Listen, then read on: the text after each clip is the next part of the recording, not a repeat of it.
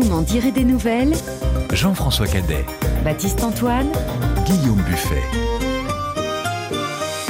Bonjour, bonsoir, on la savait, blogueuse, conférencière, poétesse et la voici romancière pour nous raconter un destin de femme irrigué par l'afroféminisme et l'art de la poésie qu'on lui connaît, celui d'une petite fille qui deviendra adolescente et mère, une enfant de la terre camerounaise qui, nourrie par ses rêves, recherche la lumière pour vivre et s'épanouir tout simplement.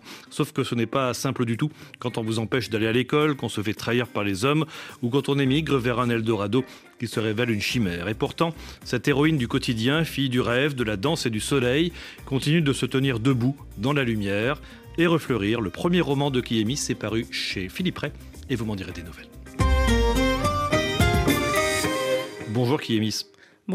Merci beaucoup d'être avec nous. Vous l'écrivez à la toute fin du livre, dans les remerciements, en utilisant d'ailleurs une, une métaphore botanique. Ce roman germe en moi depuis mon enfance. La graine a donc été plantée il y a quelque temps déjà.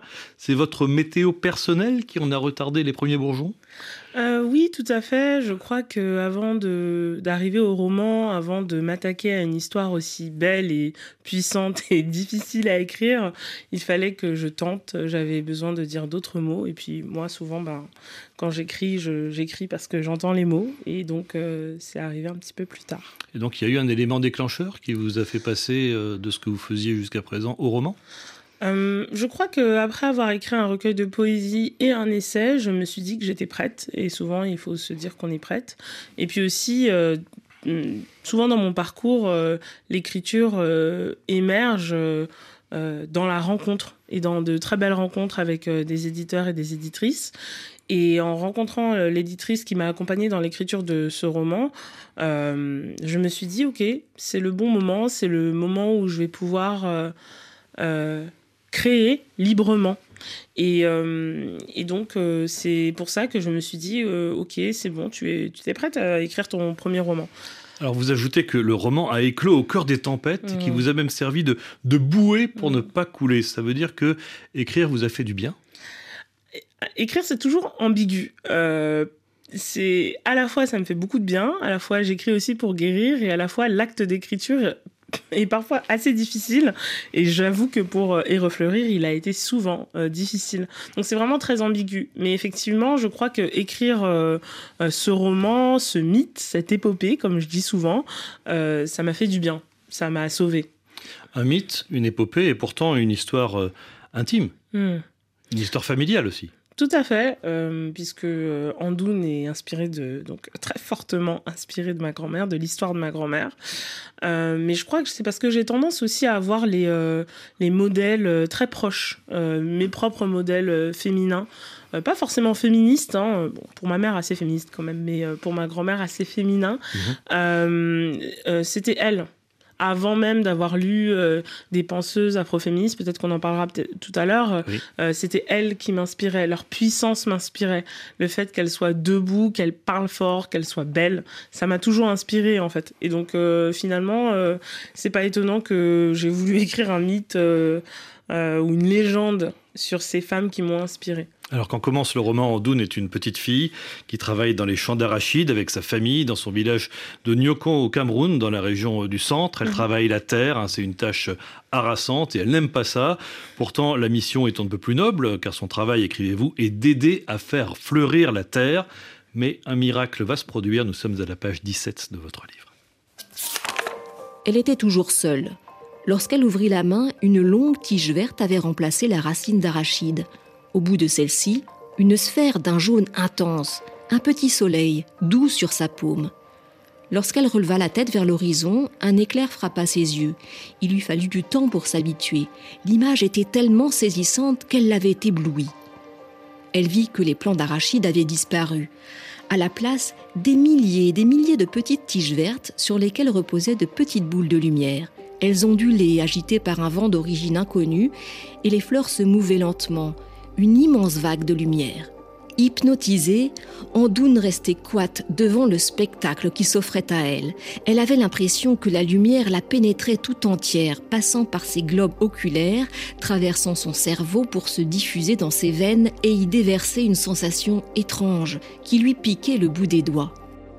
Elle posa le regard sur ses mains, les traces de terre coincées sous ses ongles courts disparaissaient. Fini les arachides, fini la houe, fini la sueur, fini le labeur. Seule restait la douceur des fleurs qui l'invitaient à les rejoindre. Elle fit un pas, puis un autre, et un autre encore. Bientôt elle fut au milieu du champ. Baignée par la lumière des pétales, elle avait l'impression de danser avec des milliers de soleils. Comme il est beau ce passage qui est mis, qui se trouve vraiment au tout début hein, de, votre, de votre récit, on dirait un rêve, et de fait c'est vraiment un rêve hein, que cette danse des soleils et de la joie, ce jaune qui apparaît dans le vert du champ d'arachide, cette lumière qui se diffuse. C'est un rêve d'ailleurs que Kandoun fait et refait, parfois avec quelques variantes hein, tout au long de, de votre récit. En fait ce rêve il résume tout le roman. Quoi. Andoun, c'est une sorte de chasseuse de lumière tout à fait, ça résume beaucoup de choses. Effectivement, c'est une chasseuse de lumière, mais aussi, euh, je crois que, et on le voit dans tout le livre et dans la manière dont je parle aussi, euh, euh, il y a la question des racines qui est clé aussi. Où sont les racines? Comment on s'envole? Comment Qu'est-ce qu'on quitte? Qu'est-ce qu'on laisse derrière soi? Qu'est-ce qu'on emmène? Et à quel prix on va chercher la lumière aussi? Et je crois que ça se ça se, ça se déploie dans, dans le livre et aussi dans ce rêve. Donc il y a effectivement donc, euh, la, terre, la fleur, l'air, le mm. soleil, mm. et elle recherche euh, plusieurs types de lumière en fait. Elle recherche la lumière de l'amour, hein, euh, évidemment. Elle recherche aussi la lumière de l'instruction parce qu'elle veut aller à l'école, mais c'est plus facile euh, de le vouloir que, d'y aller réellement dans le livre. Tout à fait. Euh, euh, je crois que c'était quelque chose qui, a été récurrent dans l'histoire d'Andoun, cette manière dont elle est empêchée d'aller vers ses rêves. Elle, on lui dit qu'elle a envie d'aller à l'école, en fait, elle a envie de s'élever. Je pense que c'est ça, en fait, de manière plus générale. Et elle considère que l'école, c'est une manière de s'élever, mais elle est empêchée elle est empêchée, elle est retenue même, je dirais. Parce qu'elle est issue d'un milieu pauvre? Je pense que parce qu'elle est issue d'un milieu pauvre aussi, parce que je pense que s'élever, c'est risqué. Euh, s'élever, c'est partir. S'élever, c'est c'est risqué et parfois euh, certaines personnes, je pense que je le dis beaucoup dans le livre aussi, certaines personnes peuvent plus ou moins se, euh, comment dirais-je, se permettre le risque.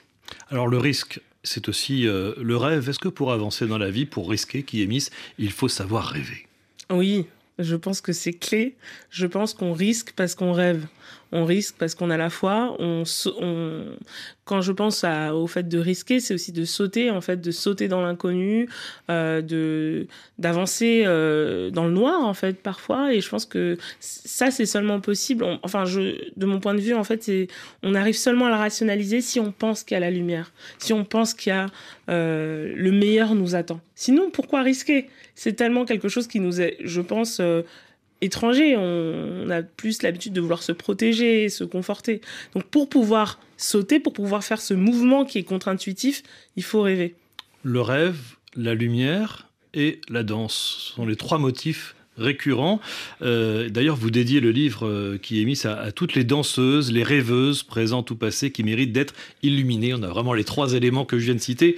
Euh, la danse, le rêve, la lumière, ce sont trois images qui se confondent Oui, je, je, crois que ça, c'est vraiment... Ça m'appartient. Je crois que c'est parce que la danse euh, c'est quelque chose qui est très important pour moi. Étrangement, je ne suis pas danseuse. J'aime danser, mais je ne sais pas danser.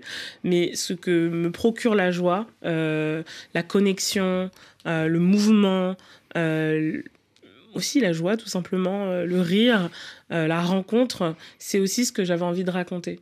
je pense qu'aussi, parfois, la danse, ça sauve. Peut-être que c'est, c'est, j'enfonce une porte ouverte même, je pense. je, pense que je ne suis pas la seule à le penser. Il y a plein d'associations qui sont, qui pensent ça. Je pense à l'association qui avait euh, Belewa Sabourin notamment euh, pour les femmes qui étaient victimes d'agressions sexuelles. Euh, et, je crois que même au-delà de ça, je crois que la danse ça sauve. Être en mouvement, ça sauve en fait. Un mouvement, un mouvement de vie. Je crois que quand on danse, on a envie.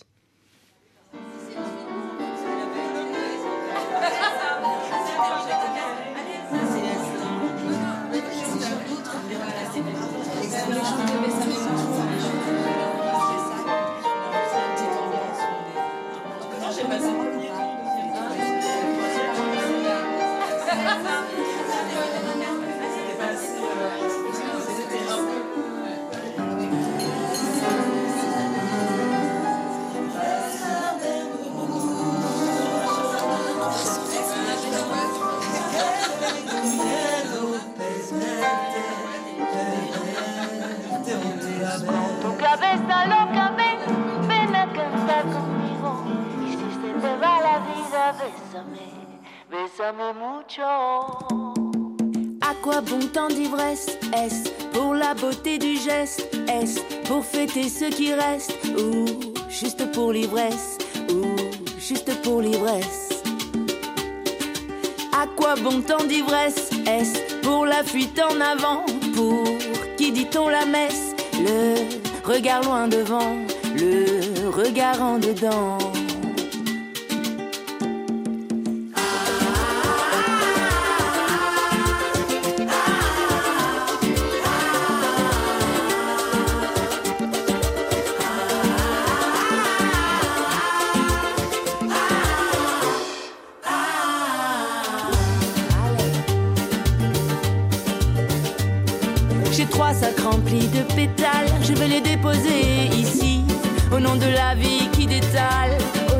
déjà partis. Et je boirai à notre santé, à nos amours, à nos regrets. Et si la lune boit aussi, c'est peut-être qu'il fera pas beau demain. Alors profitons d'aujourd'hui, profite, prends ma main. dans la forêt, les yeux fermés. Embrassons-nous, embrassons-nous, à pleine bouche, à bée. Embrassons-nous, embrassons-nous, embrassons-nous comme par hasard. Embrassons-nous sur ce trottoir, embrassons-nous dans la voiture, embrassons-nous à toute allure,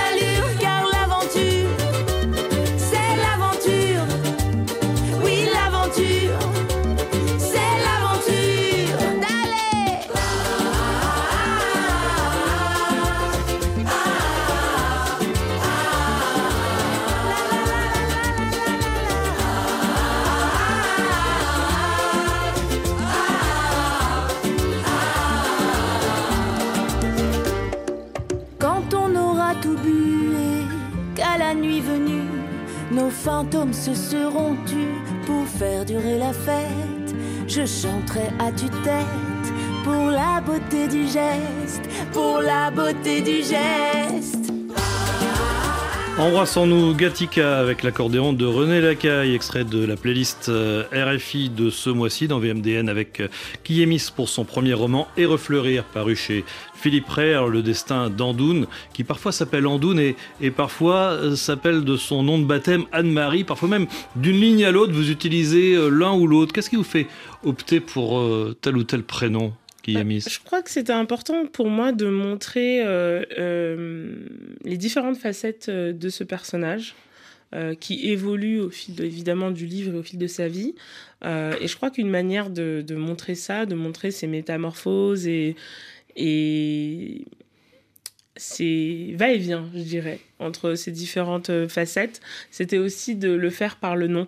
Euh, et aussi parce que euh, le personnage et la personne qui l'inspire euh, sont appelés de manière différente Absolument. en Alors, fonction des personnes. Elle va être aussi appelée Coco dans la dernière partie du roman quand elle vit en France et qu'elle s'asperge de parfum Chanel. Euh, voilà. Alors vous êtes romancière qui Miss, hein, euh, mais vous êtes aussi poétesse et au cœur du roman il y a de courts chapitres en, en vers, souvent des vers libres qui nous permettent d'entrer un peu plus dans la dans la psyché euh, d'Andoun ou d'Anne-Marie, hein, c'est selon. Euh, il fallait des vers pour rythmer la prose. Tout à fait. La poésie, euh, j'en profite euh, d'être euh, avec vous aujourd'hui pour dire que la poésie, c'est la vie. la poésie, c'est le rythme, c'est le mouvement, c'est aussi cet en- déjà c'est la poésie, c'est ça qui m'a ramené à l'écriture. À un moment, j'arrivais plus à écrire et ce qui est sorti, c'était de la poésie, d'où à nos humanités révoltées. Euh, et je crois que je ne veux pas abandonner la poésie même quand je veux faire un roman. D'ailleurs, je vais vous faire une petite confidence. Euh, au début, je pensais que j'allais écrire un récit poétique. Euh, sauf que l'histoire d'Andoun était beaucoup trop massive et euh, j'avais besoin de plus de place que la poésie me permettait, mais elle ne m'a pas quittée. Mais la poésie, c'est pas forcément des vers. La poésie, ça Non. peut être de la prose. C'est vrai, tout à fait. Mais c'est vrai que je pensais, euh, en tout cas, quand je pensais au récit poétique, je pensais vraiment des vers libres. Et donc, c'est ça, je pense, qui demeure. Et par ailleurs, dans l'écriture, il y a eu des moments où, comment dirais-je, la poésie m'est venue beaucoup plus facilement. Je trouve que euh, elle permet euh, à la fois une finesse et aussi. euh, je sais pas, je crois qu'il y a des épisodes qui étaient beaucoup plus simples de dire en vers plutôt que dans le récit narratif. Nous sommes à la page 81 de votre roman. Les filles tâtonnent, l'homme avale. Sous sa langue, les mots fuient. Basculer vers ses épaules à lui la fait frémir. Ses mains à elle interrogent. Puis-je vraiment me tenir à des épaules si larges, trop larges, à la merci d'un regard affamé de jeunesse, son désir titube Les filles tâtonnent, l'homme avale. En Doum, Anne-Marie veut tout savoir, elle aussi. En Doun, Anne-Marie n'a jamais été ivre, jamais comme ça. Il y eut ses baisers à lui, carnassiers, conquérants.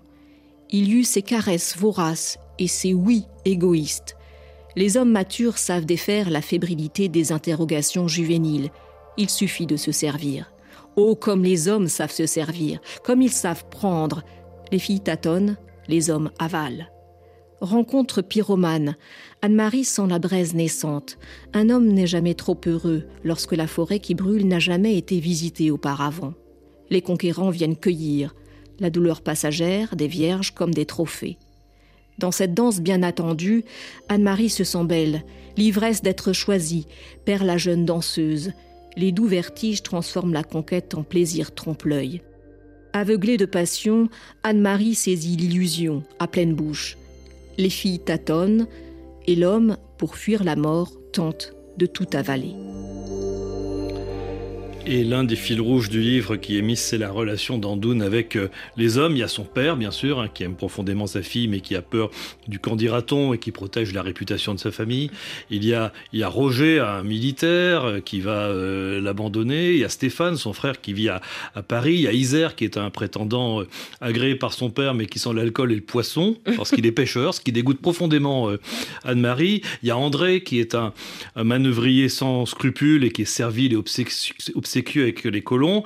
Il y a, il Renaud, euh, qu'on découvre dans la dernière partie du, du roman. Il y a aussi un politicien véreux, un conseiller bancaire beau parleur et infidèle, un patron harceleur récidiviste. Bref, quand même, vos personnages masculins, le moins qu'on puisse dire, c'est qu'ils n'ont pas le beau rôle euh, qui est c'est vrai que c'est pas la première fois qu'on me dit ça, mais je... c'est vrai qu'ils ont des caractéristiques qui, comme ça, décrites, euh, paraissent assez négatives. Mais je crois que c'est important pour moi d'écrire des personnages masculins quand même contrastés. Euh, ces caractéristiques, elles ne sont pas. Euh, elles ne sont pas. Euh, je dirais qu'elles viennent de certains contextes. Voilà. Euh, je prends l'exemple d'André, par exemple, qui effectivement est un père de famille assez violent, mais c'est aussi un père de famille camerounais dans une colonie qui est victime de racisme. Est-ce que ça veut dire qu'il faut être violent? Absolument pas. Mais c'est vrai que c'est quelque chose que j'avais envie de discuter. Ces masculinités particulières, difficiles, contrasté, contrasté.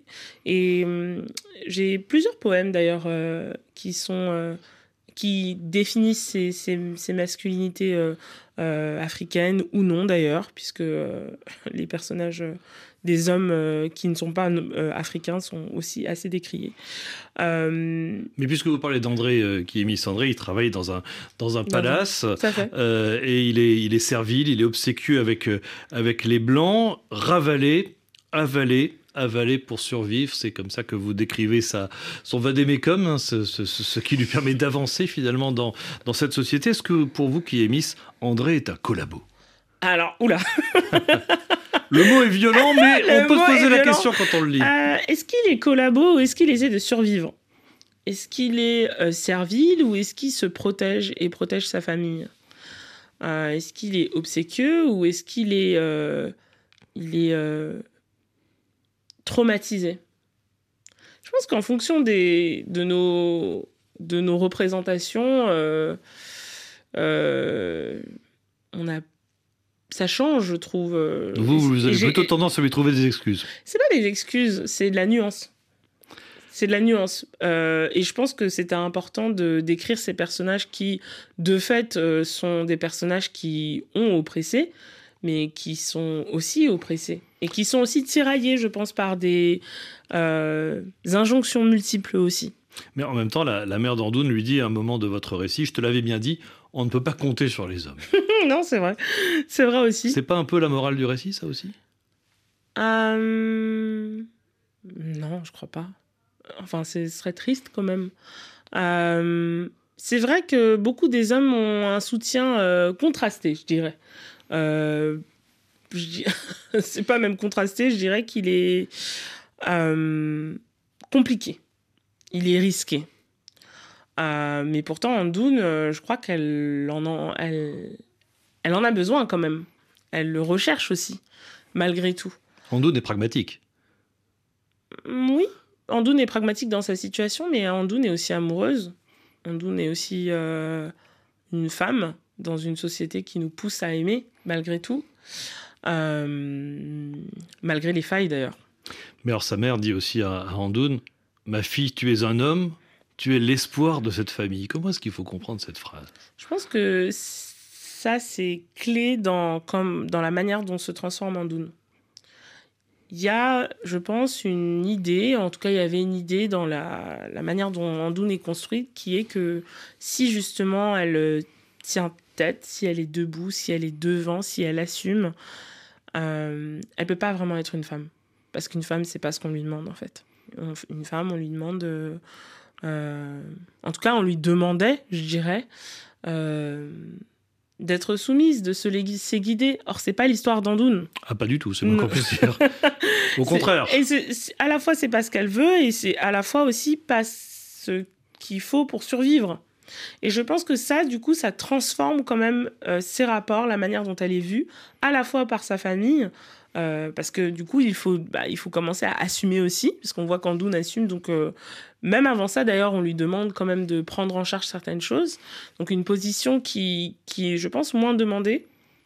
Quand, une- quand on est une femme, c'est plus une injonction euh, qu'on donne aux hommes, de tenir la famille, etc.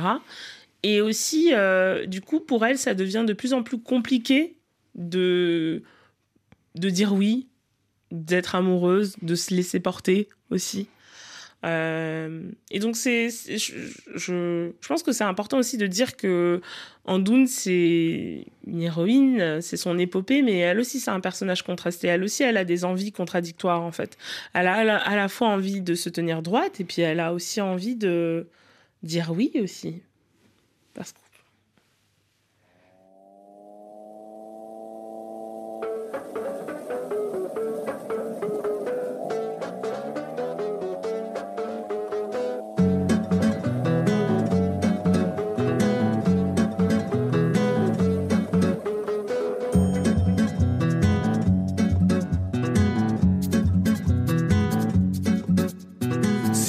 Route de Koulikoulo, la mine chargée de sable, elle roule à contre-courant.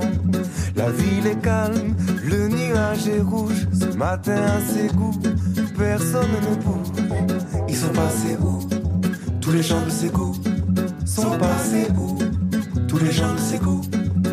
Elle dépasse enfin le pont de Marcala. Le regard dans l'eau, mais aucune barque est là. Pas même un caïman, ni la moindre vague. Le Niger endormi paraît tristement calme. Il s'est passé quoi? À Marcala C'est passé quoi? À quand elle atteint le grand marché de Mopti, le ventre froid et la bouche sans appétit, Mami Wata se noie dans ses propres larmes. La place est vide, le pêcheur a rendu l'âme. Il est parti, le pêcheur de Mopti. Il est parti, le pêcheur de le pêcheur de le de Mopti. Mami Wata, elle pleure, Mami Wata a le cœur fragile comme les fleurs. Mami Wata, elle crie chaque fois que le sang coule sur la berge du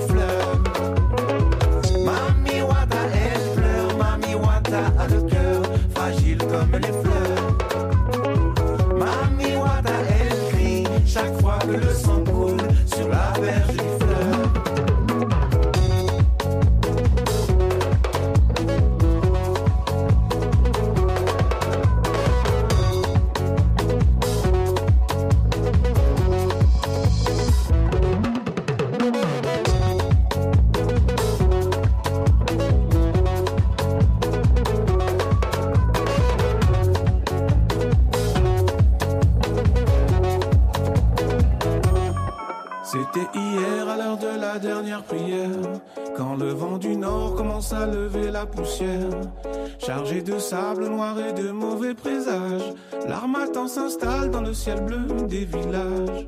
Cette nuit, musique des balafons ne chantera pas. Mami Wata, El Gato Negro featuring Pat Callas dans VMDN sur RFI avec Kiemis pour son roman Et refleurir aux éditions Philippe Ray. On peut être euh, étonné d'ailleurs de la façon dont le titre est écrit sur la couverture Kiemis parce qu'il y a une virgule entre les deux mots et virgule refleurir. Qu'est-ce que vous mettez dans cette virgule? Merci de me poser la question parce que la virgule est essentielle. Euh, Qu'est-ce que je mets dans cette virgule? Je mets une pause.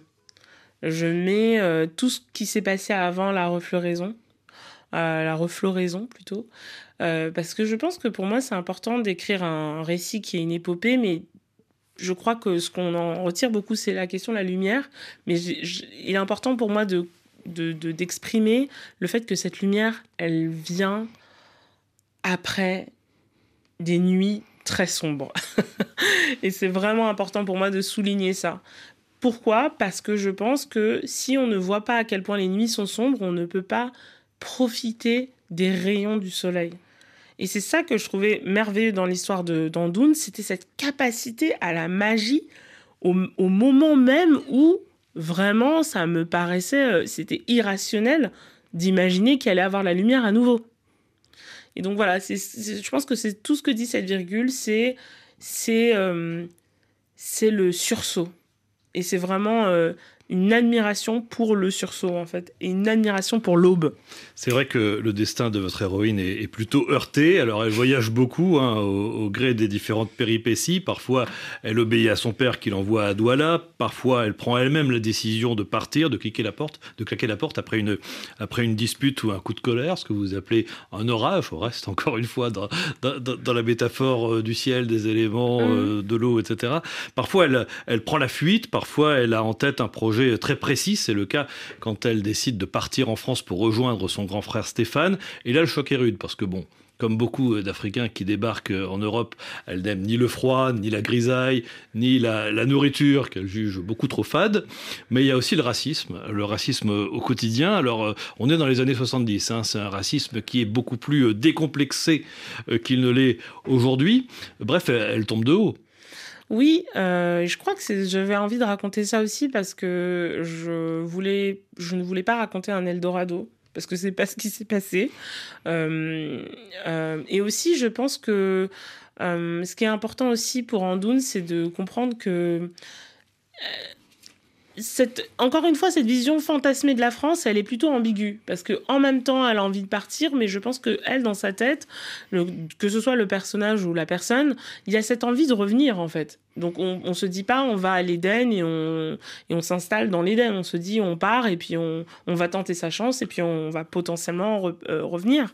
Euh, et là, euh, ce que je note, c'est aussi ce décalage entre ce qu'elle a été, ce- comment elle se voit aussi et comment elle est vue des autres. Et je pense que je voulais le, je voulais vraiment le signifier. Oui, c'est intéressant que vous, vous parliez aussi de la façon dont elle se voit elle-même, parce que Mhm. j'ai noté effectivement deux phrases.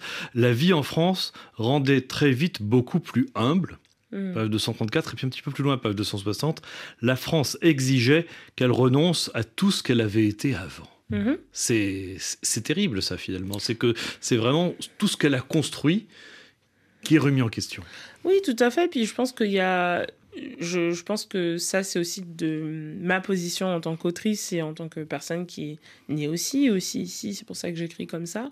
Euh, je pense qu'il y a une vision, quand on est ici, de, des gens qui viennent. euh, c'est comme s'ils n'avaient pas eu de vie avant. Comme s'ils n'avaient pas eu de rêve, ou comme si leur rêve ne comptait pas, ou comme si la manière dont ils se voyaient ne comptait pas, leur diplôme ne comptait pas. Euh, je parle aussi, je sais pas si on aura le temps d'en parler aussi, de la question de la féminité, de la beauté aussi, euh, qui est dévaluée en fait quand elle arrive en, en Occident. Euh, et c'est aussi pour ça qu'une bonne partie de mon récit euh, se passe avant l'arrivée, parce que j'avais envie aussi de raconter bah, toute cette vie en fait qui existe toute cette lumière, toutes ces péripéties, toutes ces aventures, ces souffles, ces tempêtes, en fait, qui, qui ont existé avant. Et je pense que, mettre de côté ça, c'est mettre une grosse partie de, mettre de côté une grosse partie de l'humanité des personnes euh, qui, euh, qui, qui voyage. Alors l'humanité et puis l'orgueil, parce qu'elle a aussi son petit orgueil euh, qui est mis, qui est parfois mal placé, mais qui est parfois euh, solidement euh, accroché à, terre, justement, en particulier quand elle cherche du travail. Donc là, on est vraiment dans la partie française de votre récit. Hein. Elle, cherche du travail et elle finit par trouver un emploi, un emploi de femme de ménage. Dernier extrait de votre roman, nous sommes à la page 265. Depuis qu'Anne-Marie avait commencé ce boulot, elle avait l'impression de disparaître. Cela tombait bien, on attendait d'elle qu'elle se fasse invisible. Il fallait à tout prix préserver ces messieurs des bureaux du son de sa voix, comme du bruit du chariot dans lequel elle trimballait son matériel. Peut-être que les produits d'entretien contenaient un ingrédient spécial qui la rendait inaudible. Peut-être que le tablier qu'elle enfilait dans les vestiaires était en réalité une cape d'invisibilité. Elle n'avait pas particulièrement envie d'être vue par ces messieurs dont les mains blanches aiment se balader dans des endroits où elles n'ont rien à faire. Mais c'était quand même étrange comme expérience de disparaître tout à fait. Depuis qu'elle avait commencé ce boulot, Anne-Marie avait encore plus envie de porter des vêtements colorés. Alors parfois, elle sortait tout le contenu de sa valise et se drapait de vert pétant, de bleu roi, de rouge profond. Il fallait bien tromper la grisaille de la France, il fallait bien respirer les reliques d'une vie passée, une vie où sa beauté lui ouvrait les portes. Ici, à Paris, elle s'était transformée en mère courage, une mère qui attachait le foulard pour se cacher ses cheveux, une mère qui prenait le métro de 5 heures, une mère qui dormait sur un canapé, une mère qui n'arrivait plus à aider sa fille lorsqu'elle faisait ses devoirs. Depuis qu'elle avait commencé ce boulot, Anne-Marie avait appris à vivre en apnée. Après des heures de récurage, les vapeurs des produits dont elle aspergeait les bureaux des blancs pour les faire briller lui donnaient le tournis. Son nez avait dû s'adapter. Dès qu'elle sortait du vestiaire, elle se préparait à utiliser le moins d'oxygène possible, pousser le chariot, faire un signe de tête au vigile qui ne manquait pas de la saluer, de porte en porte, elle prenait le moins de respiration possible, sinon les produits de nettoyage risquaient de la rendre malade et de la faire disparaître pour de bon. Elle ne pouvait pas se permettre de disparaître. Et cette vie en apnée ne lui convient guère, hein, euh, qui est mise. D'ailleurs, le mot apnée, c'est un mot, un mot très très fort. Là encore, on n'est pas dans la, dans la métaphore florale, mais pas très loin finalement. On est vraiment dans une forme de, de, de respiration. Elle est complètement sous l'été noir, là, finalement, à ce moment-là, votre personnage. Tout à fait. Euh, est-ce que j'aimerais bien revenir sur le fait qu'on ait dit qu'elle elle avait un petit orgueil, parce que je pense que c'est important. Oui, pas un petit, pas, pas un petit. Je suis pas d'accord avec vous. Elle a un gros orgueil. Elle a un gros orgueil. La fierté, c'est aussi un trait vraiment important de son caractère. Tout à fait. Et je voulais vraiment insister là-dessus, parce que euh, j'espère que mon éditeur ne sera, pas trop mécontent que je le dise, mais c'est vrai que moi, je j'appelle, je, je dis qu'Andoun, c'est une femme prétentieuse. Ah oui. Elle a, elle est très prétentieuse, elle est très orgueilleuse et moi je trouve ça absolument admirable. Alors, je trouve ça alors là vous m'étonnez. Alors là vous m'étonnez parce que prétentieuse, ça veut dire qu'elle a justement une prétention à aller euh, plus loin, plus haut que ce qu'elle vaut, plus loin, plus haut que ce qu'elle est, de ce qu'elle mérite. Et là, je, suis pas complètement d'accord avec vous quand j'ai lu le livre. Hein. Je, dirais pas plus haut que ce qu'elle mérite, effectivement, mais plus haut que ce que les gens pensent qu'elle ah, mérite. Ah, mais c'est pas la même chose. c'est vrai, vrai. disons qu'elle a des prétentions, mais elle n'est pas forcément prétentieuse. On est d'accord On peut se mettre d'accord là-dessus ou pas? C'est pas faux. c'est pas faux. parce qu'il y a la fierté, effectivement, et puis il y a aussi la rage. La quoi. rage. C'est la rage et la rage chez vous, ça rime aussi avec orage, quoi, pour le coup. La rage, c'est l'un de ses moteurs, quoi. C'est son, carburant. Elle a besoin des épreuves finalement pour se dépasser. Je ne sais pas si elle a besoin des épreuves, mais en tout cas, lorsqu'elle rencontre les épreuves, c'est là où elle fait effectivement, elle fait preuve d'imagination, je dirais. Elle fait preuve même de créativité, de création. Euh, c'est une créatrice, c'est presque une artiste en fait pour pouvoir euh, imaginer une telle vie, imaginer un tel destin, continuer à rêver ça. Euh, je trouve qu'il y, a, de, c'est presque de l'ordre de la, de, la création. Euh, mais oui, c'est vrai que ce moment, il était important pour moi de l'écrire, pour revenir au moment où elle, elle est femme de ménage, parce que justement, en fait, on a rencontré un personnage qui est je, je dirais pas coloré parce que coloré c'est cliché, mais je dirais qu'il est très fort, qui est très lumineux, et encore une fois, euh, euh, au-delà de, l'activité en tant que telle, je crois que c'est important pour moi de montrer à quel point elle arrive dans une société qui veut l'éteindre, qui n'est pas du tout prête, qui n'est pas du tout faite pour cette lumière non plus. Euh, je dis pas que la société euh, dans laquelle elle a grandi était prête non plus, mais je veux dire, euh, où, quand elle arrive ici, elle est renvoyée à d'autres choses, encore d'autres étés noirs, euh, d'autres abat-jours, euh, qui, qui, qui, tentent un, petit peu de réduire sa propre lumière. Quoi. Mais alors c'est intéressant que vous parliez de, de, créatrice, de création à, l'instant qui est mise. est parce que là, ça rejoint non seulement le, personnage, mais ça rejoint aussi la femme que vous êtes, à, la fois en tant que romancière et peut-être plus encore en tant que, que, que poétesse. est-ce qu'il y a besoin justement d'être en colère? Est-ce qu'il y a besoin d'être fier Est-ce qu'il y a besoin d'être orgueilleuse euh, pour euh, écrire, pour oser écrire et peut-être plus que pour écrire, pour oser publier, le partager avec les autres? Quelle belle question.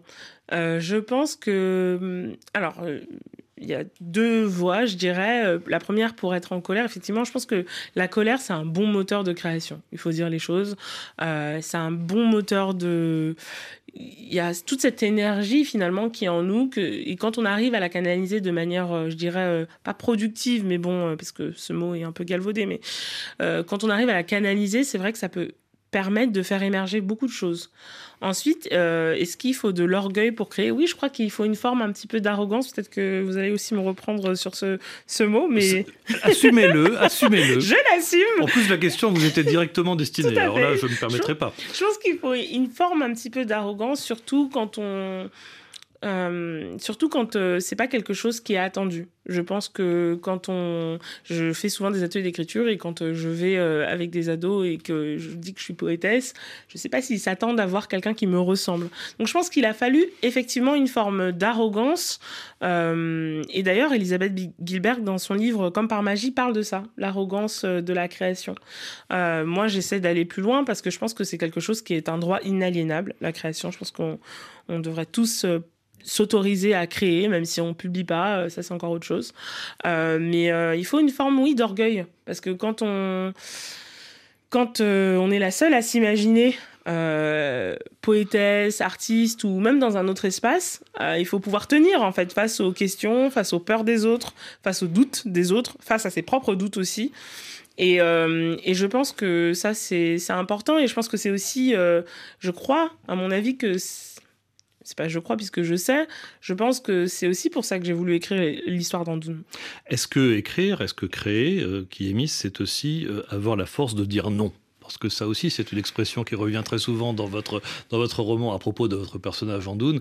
Euh, avoir la force de dire non. C'est facile à dire et dans la réalité, dans, dans la vie quotidienne, c'est une autre paire de manches. C'est super dur. Euh, je pense que créer, c'est avoir la force de dire non, oui, certainement dans certains cas, parce que encore une fois, je ne pense pas que la plupart d'entre nous sommes dans des milieux où euh, se dire qu'on va devenir poétesse, euh, c'est quelque chose qui va de soi. ou même se dire qu'on va être écrivain, d'ailleurs, c'est quand même un combat. C'est une bagarre. Ensuite, c'est vrai que hum, je sais pas si je. Enfin, je pense que c'est important pour moi de dire que moi j'écris parce que c'est la seule chose. Que... C'est la seule chose que je sais faire. j'écris parce que j'écris, parce que si j'écris pas, je pense que je disparaîtrais. J'écris euh, comme euh, on doit vivre en fait. Donc, euh, je pense que j'ai, je pense que j'ai la chance de pouvoir de m'être tenue à ça. Et en même temps, à la fois c'est une chance et à la, à la fois je me pose la question de est-ce que j'ai même eu le choix?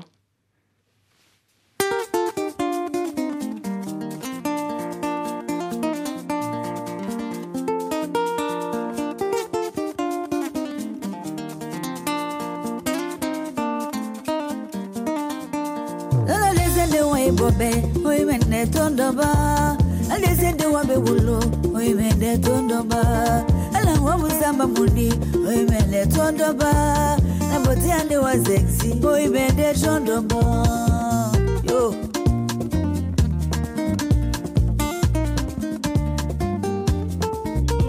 Dola nyonso wamula na to oimende tondoba naleye wandolubulu oimende tondoba. Naboti ande wa zexi oimende tondoba ndangwa muzamba mundi hoi mende tondomo oh, oh.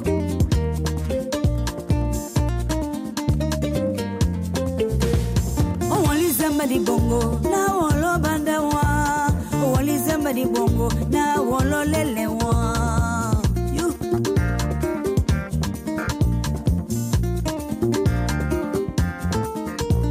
makomi mabolima lea nasisekie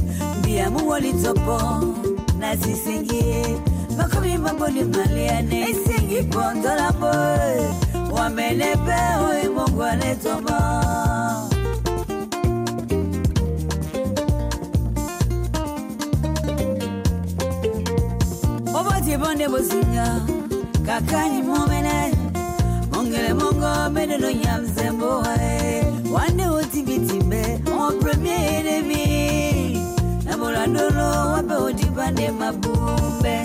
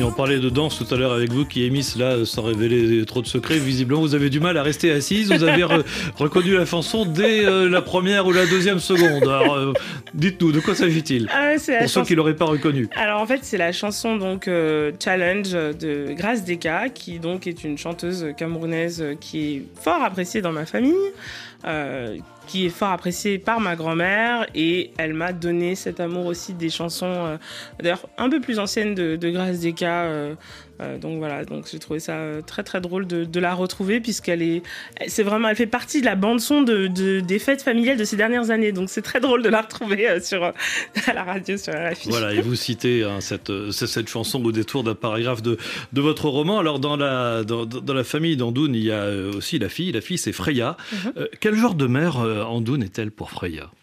Je crois que Andoun est une mère exigeante. C'est une mère euh, protectrice, je dirais, protectrice, exigeante. Et euh, c'est une mère qui voit loin aussi pour sa fille.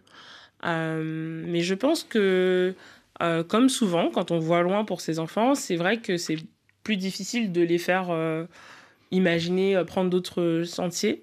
Mais je pense que je dirais ça, c'est une mère très protectrice. Et je pense aussi que du coup, Freya devient une encre pour Andoun. Euh, Alors il y a euh, plusieurs personnages qui évoluent évidemment autour de votre, de votre héroïne. Et euh, il y a une phrase qui revient à plusieurs reprises, pas dans la bouche d'Andoun Anne-Marie, si mes souvenirs sont bons, Mm. mais dans celle d'autres personnages justement. Il y a cette formule, la vie, c'est la bagarre. la vie, c'est la bagarre. Est-ce que vous la reprendriez à votre compte, cette formule qui est mise? Est-ce que c'est comme cela qu'une femme, qu'une mère doit euh, lancer dans l'existence sa petite fille Hum, je pense que j'ai envie de vous répondre. euh, j'ai envie de vous donner deux réponses. La réponse honnête, ce serait de dire oui, la vie c'est la bagarre. Oui, il faut se bagarrer. Oui, il faut se battre. euh, il faut être armé. Il faut être euh, entouré. Il faut avoir des alliés. euh, surtout quand euh, la vie euh, ne, ne vous est pas, je dirais, offerte. donc, et en même temps, il y a une partie de moi plus joyeuse puisque j'entends ma mère qui me, je, je l'entends me dire mais un peu de joie qui est mis, ce serait bien aussi. la vie, la, la vie, c'est pas que de la bagarre. Non. Mais il y a, Mais il y a beaucoup de la joie. Mais il y a de la joie dans le Ah, roman. hein. Ça, ça il n'y a aucun doute là-dessus. Hein. mal ça. Alors, parce que dans, bon, dans la bagarre, vous parliez un petit peu de l'aide qu'on est en droit d'attendre, eh bien, en particulier la solidarité féminine, hein, et Mhm. notamment la tontine, hein, euh, qui est aussi très importante euh, dans la vie de, de- de vos personnages. Euh, et puis, il y a peut-être aussi une, une alliée un peu particulière, c'est la question de la couleur de, de la peau. Mhm. Vous l'abordez à plusieurs reprises aussi Mhm. dans, dans votre roman. On se rend compte que la peau claire d'Anne-Marie, c'est un élément qui, sans qu'elle s'en serve d'ailleurs de, de façon volontaire, l'aide énormément auprès des hommes. Tout à fait, parce que je pense que la, peau claire, elle renvoie à. Enfin, ce- ce- cette question de la peau claire, c'est plus généralement, en fait, euh, ça interroge la question de la beauté dans le parcours d'Anne-Marie. Et effectivement, la beauté, dans un monde qui est euh, régi par beaucoup d'hommes, euh, le fait d'être choisie pour sa beauté, c'est forcément un avantage pour elle, en fait. C'est forcément... Et ça, j'avais envie de la- l'aborder parce qu'en fait, ça fait aussi partie de son personnage. Ça la distingue aussi des autres. Ça. Et ça la distingue d'une manière assez. euh, Je dirais néga- si je disais politiquement, je dirais que c'est négatif. Euh, il faudrait pas qu'il y ait du colorisme et que des personnes euh, en bénéficient. Par contre, pour son personnage à elle, effectivement, dans la mesure où elle n'a pas non plus énormément d'avantages, je dirais, sociaux, euh, ça l'avantage positivement en fait d'être perçue comme étant belle. Et ça interroge aussi. Ça interroge sur comment on est choisi, comment on s'en sort, quels sont les outils euh, qui nous permettent de nous en sortir. Je crois que j'avais vraiment envie de créer ce personnage, un personnage qui était complexe. Quelques mots pour terminer euh, sur la langue que vous utilisez, qui est mise une langue française, pimentée par quelques mots camerounais. Alors j'en ai noté euh, quelques-uns. Euh, Sabi Hall, Mhm. ça veut dire quoi? Je sais tout. Voilà, une maison en carabote, Alors ça je connaissais pas.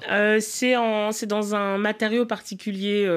je- Il faudrait que j'ai des images, mais Oui. c'est un peu des boîtes, des tôles. Voilà, c'est ce genre de choses. Ok, alors les Bogdel et les Sapak, c'est la même chose? Oui, Voilà, on va s'arrêter là. Voilà. Alors, whiteiser, oui. on parlait de couleur de peau à l'instant, à whiteiser, fait. ça veut dire faire comme les blancs, c'est Tout ça à fait, ça veut dire euh, reprendre l'accent des blancs. Euh, ça veut dire euh, essayer de, de gommer son propre accent à soi et parler comme les blancs. Congossa Ah, ça, ça veut dire les ragots. Voilà, il y en a beaucoup, hein, visiblement, dans, dans, dans, dans- dans Les l'entourage. commérages, je Dans dirais. l'entourage de votre personnage. Et puis il y a le verbe fiasser qui revient très souvent aussi sous votre plume. Euh, oui, c'est chippé du coup. C'est Enfin, ce qu'on ce appelle comme ce qu'on dit, on dit chippé, mais moi j'ai appris fiassé. Merci, merci beaucoup, Kiemis. Merci beaucoup pour ce, ce très bel échange. et refleurir votre premier roman, donc paru aux éditions Philippe Ray. Je précise que vous serez aussi euh, la semaine prochaine, le 7 mars à 16h, au festival Effraction à la BPI, la Bibliothèque publique d'information du centre Georges Pompidou, dans le quartier des Halles. On est vraiment au cœur de Paris. Vous dialoguerez avec euh, la romancière Eve Guéra, euh, qui sera à votre place la semaine prochaine, mardi prochain, si mes souvenirs sont bons. Dans une poignée de secondes, le journal en français facile sur RFI. À demain avec un autre invité camerounais. Je ne sais pas si vous le connaissez, le styliste Iman Aïssi. Et vous m'en direz des nouvelles. Pour nous faire partager vos bonheurs culturels et artistiques, écrivez-nous à vmdn.rfi.fr ou sur les réseaux sociaux.